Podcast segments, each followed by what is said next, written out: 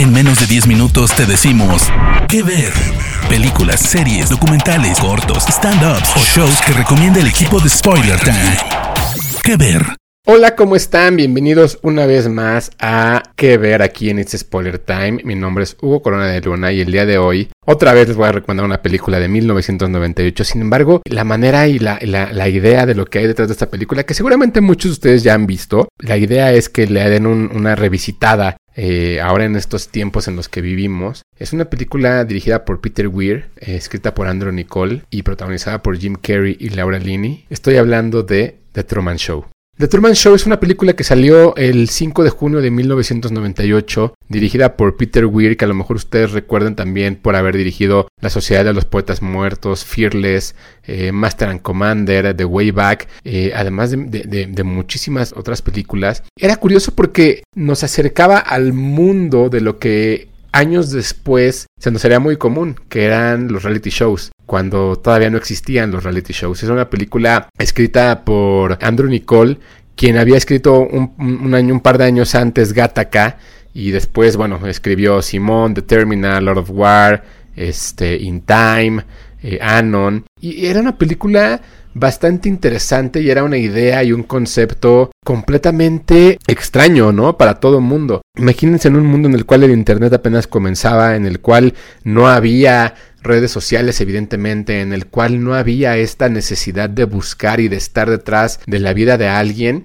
eh, y aparece Truman Burbank, un personaje interpretado por Jim Carrey, el cual durante todo el tiempo está viviendo su vida, está siendo parte de una realidad alterna sin que él se dé cuenta porque Truman pues vive en un reality show y él no lo sabe. Él es el único personaje de toda esta historia en la cual él no sabe que está viviendo esta falsa realidad y es el trabajo de todos los demás a ayudarlo a, a, vivir su vida de una manera controlada, ¿no? Porque evidentemente pues tienen que tener un control de todo lo que está sucediendo, de todo lo que está pasando y esto es algo muy interesante sobre todo, evidentemente analizándolo en 2021, es una película que vio el futuro y que vio la manera en la cual todos nos íbamos a entretener. Uno de pronto, eh, viendo la película, se da cuenta de todo lo que está sucediendo y, cómo uno reaccionaría ante este tipo de cosas tantos años después, ¿no? Pero bueno, esa es la historia de, de Truman Show.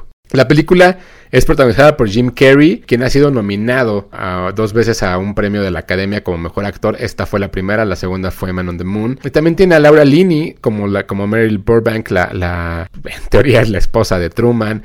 Noah Emmerich como Marlon, que es el mejor amigo de Truman. Está Natasha McKellon, Holland Taylor. Está evidentemente Ed Harris, que Ed Harris interpreta al creador y al, responsable de todo lo que está sucediendo en esta realidad alterna que está viviendo Truman. Me parece además que fue una película que si bien nos, nos cuestiona la moral y nos cuestiona el tú qué harías, eh, ya la distancia también nos cuestiona el qué estamos haciendo nosotros con nuestra vida y qué estamos haciendo con todas las personas que seguimos en redes sociales, que estamos haciendo, estoqueando a la gente. Eh, eh, es bien interesante todo este discurso años después eh, que, uno puede ver ya a lo lejos Truman Show.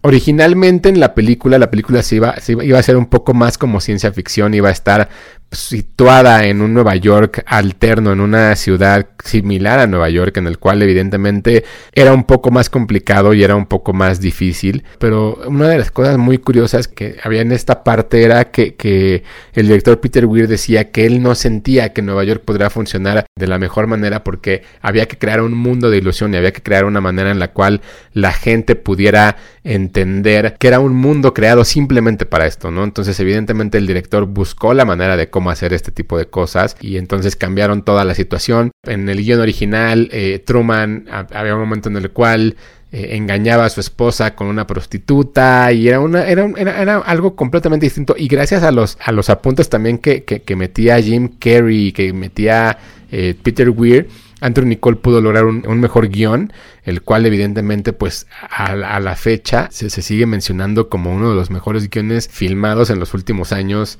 en el cine. Mucha gente no creía que Jim Carrey podía actuar en, un papel serio, incluso los críticos de cine, Gene Siskel y Roger Everett, cuando, cuando hicieron una, una, la crítica de esta película, ellos acostumbraban dar dos pulgares arriba a las películas que eran muy buenas. En lugar de esto, lo que hicieron fue ofrecerle una disculpa a Jim Carrey porque ellos siempre habían dicho que nunca iba a poder hacer un buen papel después de Ace Ventura porque evidentemente la odiaron y gracias a la interpretación que hace de, Truman en esta película pues los dos críticos tuvieron ofrecieron una disculpa al aire en vivo de que se habían equivocado uno, de, las, de las cosas muy impresionantes que tiene The Truman Show, una película que sin lugar a dudas cambió la manera de, entender cierto, lenguaje ya después en, la televisión, era esta idea de estar detrás de alguien durante 24 horas, de estar detrás de alguien sin cortes y esto, esto aplica mucho al boyerismo que se vive en el cine y también aplica mucho en esta idea de querer conocer a alguien sin sentirlo físicamente.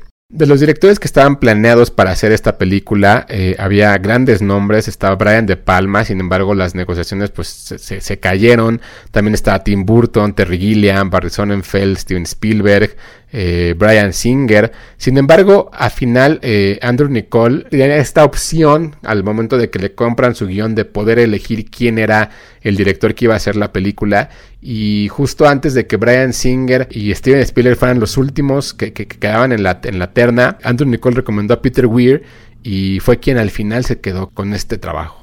Pues bien, The Truman Show es una película que si nunca la han visto, de verdad les recomiendo que la vean, que la analicen, que la observen. Si ya la han visto, yo lo que les recomiendo es que la vean también con los ojos de toda la información que tenemos ahora, ya después de tantos años y que tenemos toda esta sobrecarga de, imágenes por los teléfonos, por la televisión, por muchísimas cosas y que se cuestionen también la realidad de qué es lo que estamos haciendo y qué es lo que estamos viendo. La película fue una película que costó 60 millones de dólares, terminó recaudando cerca de 265 mil, más o menos, 265, perdón, millones de, dólares y creo que es una de las grandes películas de los últimos tiempos, eh, dirigida por Peter Weir escrita por Andrew Nicole, protagonizada por Jim Carrey y la encuentran como parte del catálogo de Netflix.